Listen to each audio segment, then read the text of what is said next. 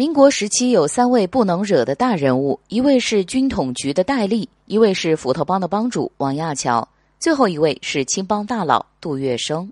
杜月笙的一身派头几乎符合了江湖大佬的所有特征：竹布长衫、橡胶底的老布鞋，看上去就不是一个好惹的主。不过，依旧会有纨绔子弟不给杜先生面子，这个人就是宋子文。杜月笙的人生巅峰时期。他的影响力是贯穿政商军三界的，而今天我们所说的宋子文，他其实与杜月笙并没有什么交集，是因为一件事情产生了联系，甚至发生了不愉快。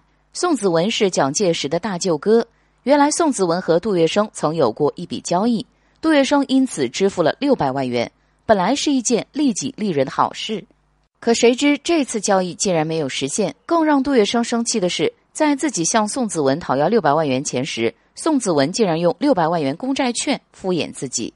面对这一结果，杜月笙是愤怒的，因为这六百万元的公债券对自己如同白纸一样。不过，碍于宋家以及蒋介石的威胁，他并没有直接处决掉宋子文，而是采取了一些手段。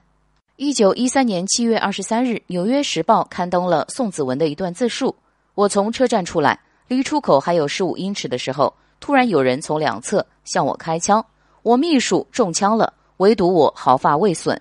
这场枪击案的幕后主谋就是杜月笙。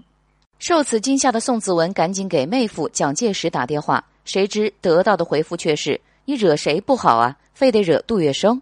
在上海我都不敢惹他。”事后，宋子文只得将六百万如数还给杜月笙，这在当时可谓是一件轰动全城的事情。